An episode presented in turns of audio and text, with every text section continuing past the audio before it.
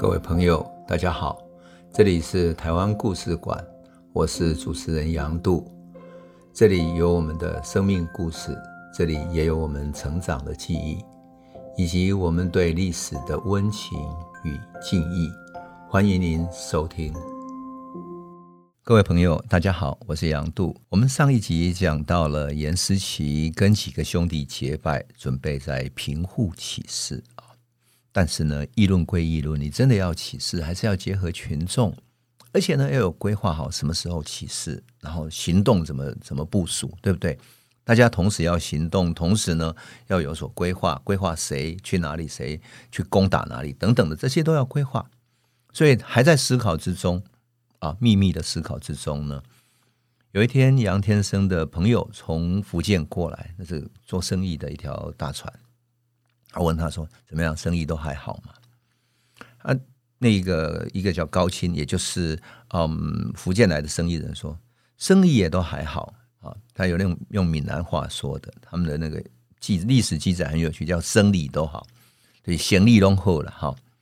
可是啊，始终他们有一个压抑我们的地方，就是不与我们亲自交关，就是不跟咱亲自交关呐。原来有个高官，就是不跟我们直接做生意，我们得要把他把我们的丝绸，把这些东西交给他们指定的那些商店，那商店又规定了，他只能够用这些价格跟你买，所以价格被压低。其实啊，这样子下来，我们整个船经历千波万浪来到这里，反而被他们束缚住了，也赚不到什么钱。哎，真是的啊！突然有一个人就说。我们冒了这么大的苦啊，反而被他们这些倭寇束缚住了，倒不如把那几间板屋，就是那个那日本的房子嘛，都是用木板做的啊。他说，把那几间板屋放一把火烧了算了，这样，怕他钱粮不是我们的，我们只管把它抢下来。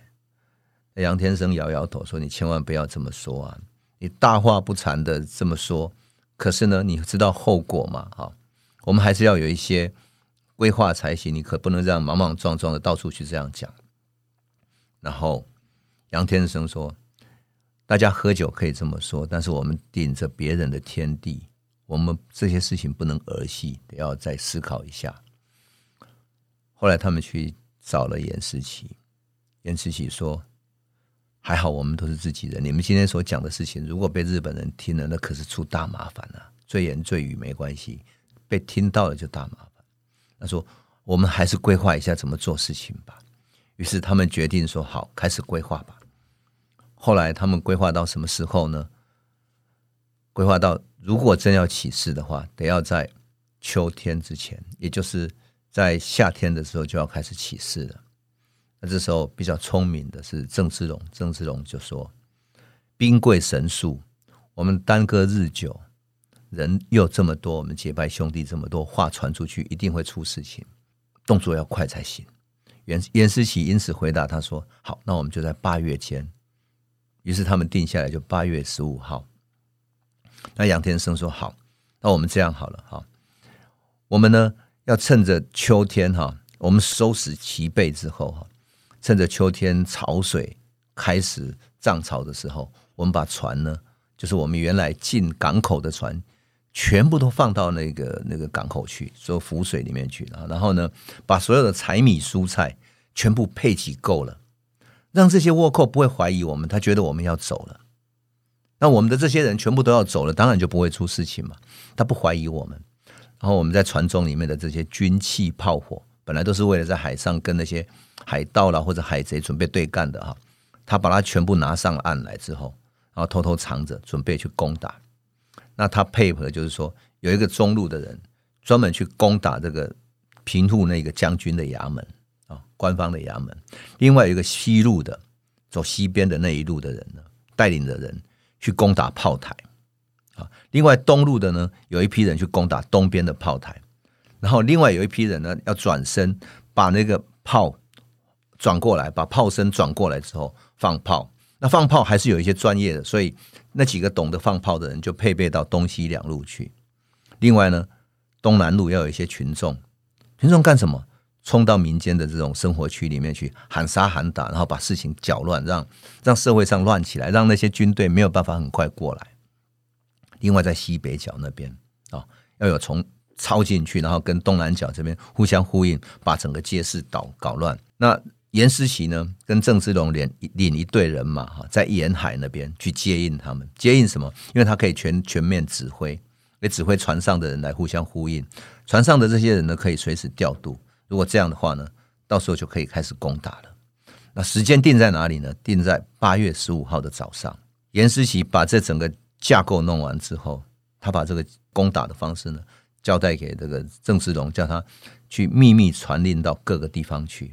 给每一个准备攻打的这些人一个一个交代清楚。到了八月四号那一天，每一条船都放落到那个那个海港，就是平户港的港心，就是海港的中央了哈。也就是十几条船都都放下去了，那整顿收拾都差不多了，大家都在等候十五号要开始起事。静静的准备好的这一群人呢，总是在等待。结果八月十三号那一天，他们结拜兄弟里面有一个杨金。这个人呢，他过生日寿诞，所以大家就背礼去跟他贺啊祝贺。好，结果大家就留在他家喝酒，喝啊喝，结果有一个人喝醉了。这个人叫李英啊，木子李英雄的英。李英这个人喝酒喝多了，然后就乘醉而归。回到家之后，看到他的日本老婆啊，日本老婆就跟他按捺内按捺内，慢慢跟他献殷勤，服侍他。两个人浓情蜜意，缠绵正殷切之际，李英就把十五日准备并吞平户的这件事情透露给他了，说：“你那天你要小心啊，可别到处去乱跑啊！我们兄弟可是要出来干大事啊！”喝醉酒的人喜欢吹牛啊，果然就吹牛起来了。这个他老婆呢就说：“哎呀，你别这样子啊，你炮台。”那士兵那么多，那炮又大，你们怎么会会进得去呢？千万别这么干。结果李英就大笑说：“哎呀，你真是痴呆妇人！我们这些唐船本来里面的船员就多，而且能打仗的也多。那旧唐人，就是过去住在唐人区里面中国人，还是太多啦，对不对？我们合作几路，放火的放火，站炮台的站炮台，然后几个倭寇的小兵，我们这个贫户哪有几个兵可以抵挡的？他根本就是那些兵不够啦，放心吧。”呃，他的太太就说：“好吧，有你做主，有有有老公做主，我有什么好惊慌的呢？”然后呢，台湾外记里面记载说，他就跟他捶捶背，他就睡去了。等到天亮之后，李英忘记了他跟老婆老婆讲过这个话，就后来梳洗一下就出门去了，去跟他谈事情了。这个老婆呢，就去找他的哥哥叫六平的哈，把他晚上听到的话，就告诉他的哥哥说。你呀、啊，你十五号那一天哦，你要收拾东西，收拾好，那不要开门啊，出了事情就麻烦了。好，这个六品是开开商行的人啊，他想说这个这个事情，这些人做这种事情的话，祸害可是很大呀。如果他知道这个事情而不报，他不就是同罪吗？于是他就跟他太太，呃，跟他妹妹说啊，好了，我知道，我知道，我会收拾好。随后他就跑去官跟官方报告了，跟官员报告的时候。在场的人有一个叫玉皇这个人，这个人呢是谁呢？郑芝龙的岳丈，就是他的丈人哈，他太太的爸爸。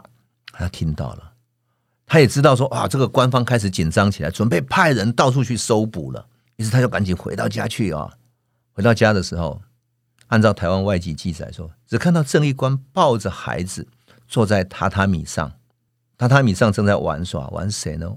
玩郑成功。正在跟小孩玩，哎呀，他的岳丈一说，马上说一关一关不好了，不好了！你们唐人准备做的事情啊，已经被李英的李英的哥哥叫六平那个人哈去自首了。结果那个国王就是这些呃在地的那个王哈管理者已经知道了那个，所以呢，整个官方已经派兵出来准备抓拿你们的，你赶快下船逃生，赶快逃走，坐船逃走。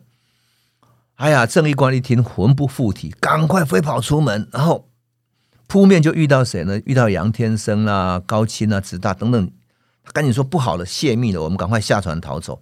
然后他转头又去报告给大哥，就是报告给严思齐。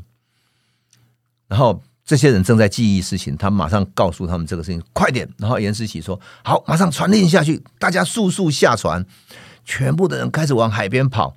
然后这个时候。郑一官啊、严思齐等等拿着大刀，然后拿着他们原原来准备好的一些武器，赶紧奔跑到海边，然后纷纷逃窜到船上去了。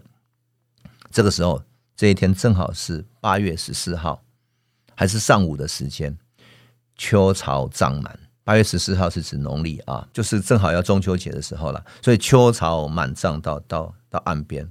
各船的舢板啊，等等那种小船都停留在岸边，所以他们匆匆忙忙下了小船之后，冲到那些大船上去，啊，各自争先恐后摇起了大船，然后开始起定的起定，起帆的起帆，把那个帆拉起来了，趁着风势要出去了。而这个时候，这个日本的那些兵士兵呢，已经到处要去捉拿人了，所以整个城里面头一头混乱。正在混乱中呢，他们的兄弟很快的陆陆续续到来了。严思齐就抄起了三板，说：“赶快能够开船的，满船的就先走，满船的就先走。”这个时候，严思齐一船开头出去之后，马上平户的港口那个日本的炮台开始发出大炮了。但是因为日本人也感到惊慌，因为那些士兵也很惊慌，一时之间那些炮也没有瞄得很很准。那加上满潮之后开始退潮了，有顺风，所以船就很快的慢慢往外开出去了。虽然炮声不绝，可是一个多神一个多时辰以后，这些船呢陆陆续续开出去了。严思琪站在船尾的地方，看到那些日本人的大炮还在打，可是已经声音非常遥远了。他看看出来的十几条船，说：“好，我们开远一点之后，我们开始好放炮。放炮什么？有一种。”因为船在海上，呃，几个船队拉得很远，所以怎么互相联络呢？他用放鞭炮的，用炮声去互相联系。因此，不同的炮，比如说你连放几个响炮，代表了不同的意义。所以，他放出炮声，代表他要准备，大家有什么号令准备出来了。那号令完了之后，他会打招旗，就是说我们准备怎么办？有那个大的旗帜在船船的那个上面高处哈，然后派人到高处把那个传令的那个旗。摇晃着，然后通知另外一条船，另外一条船再通知另外一条船，就互相通知。那时候我们晚上呢，更晚的地方到前面港外更远的地方，我们聚集再来谈事情。就这样子呢，他们终于聚集起来。他算了一下，大概呢有十六呃十三条船。然后严思齐在聚集到兄众兄弟之后，问他们说：“大家都出来了吗？”还好，他们结拜的二十八个兄弟都来了。而船上呢，几个重要的那些船员啦、啊，还有那种呃武装的都都做来做到了哈，所以还好。哎呀，严世奇终于安慰，可以安慰众人说还好，大家兄弟都脱脱险了哈。那杨天生说，我们还好没有失落的人，可惜啊，就差一天，实在是莫非是天意啊？如果经过这一天，我们起事说不定就成功了。不过还好有郑一官，就是郑芝龙一官来通知。否则的话，我们全部遭难了。一关就回答说：“还好是我丈人在那种官府里面正在算，跟人家算账，所以他知道这个事情。否则的话就来不及了。”那他就问说：“为什么会出这个事情？”一听才知道是李英昨天晚上喝醉跟他老婆说了。好，那这十三条船开出了港口之后要去哪里呢？大家看着。那这时候陈中基就说：“那要不然这样吧，我们一起哈。”放几个响炮，然后告诉其他其他船，我们一起放羊，暂时到舟山群岛那里，先回舟山群岛那里再做商量吧。因为舟山群岛一直是他们做生意的地方，舟山群岛靠近宁波那一带哈，然后江南的丝绸是一个货货的来源，啊，是一个出口的港口的。那一起到舟山群岛再做商量吧。可另外一个人说：“你回到舟山群岛，我们人都散了。”能力散了之后，我们全部都孤立起来，我们就做不了什么事了。依我的意见啊，我们不如把这十三条船趁着这个秋风，直接开到台湾去安顿吧。那事实上，他们也曾经开到台湾去，正如我们曾经讲过的啊、他们跟李旦合伙做生意，好几次帮李旦在台湾开拓了仓库、基地等等。事实上，他们也有他们的人马已经在台湾了。杨天生和严世奇他们就说：“好，那既然这样的话，那就我们一条船，我们先在前面带头哈，然后其他船就跟着走吧。”所以他们就放了炮，放了三声响炮之后，各船鱼贯而行，经过了八昼夜之后，到达台湾，开始设寮安寨，在那里设了十个寨子。那这十寨里面呢，有前寨、后寨、抚番寨、呃训练的寨子等等的，各种各样的都有十个寨子。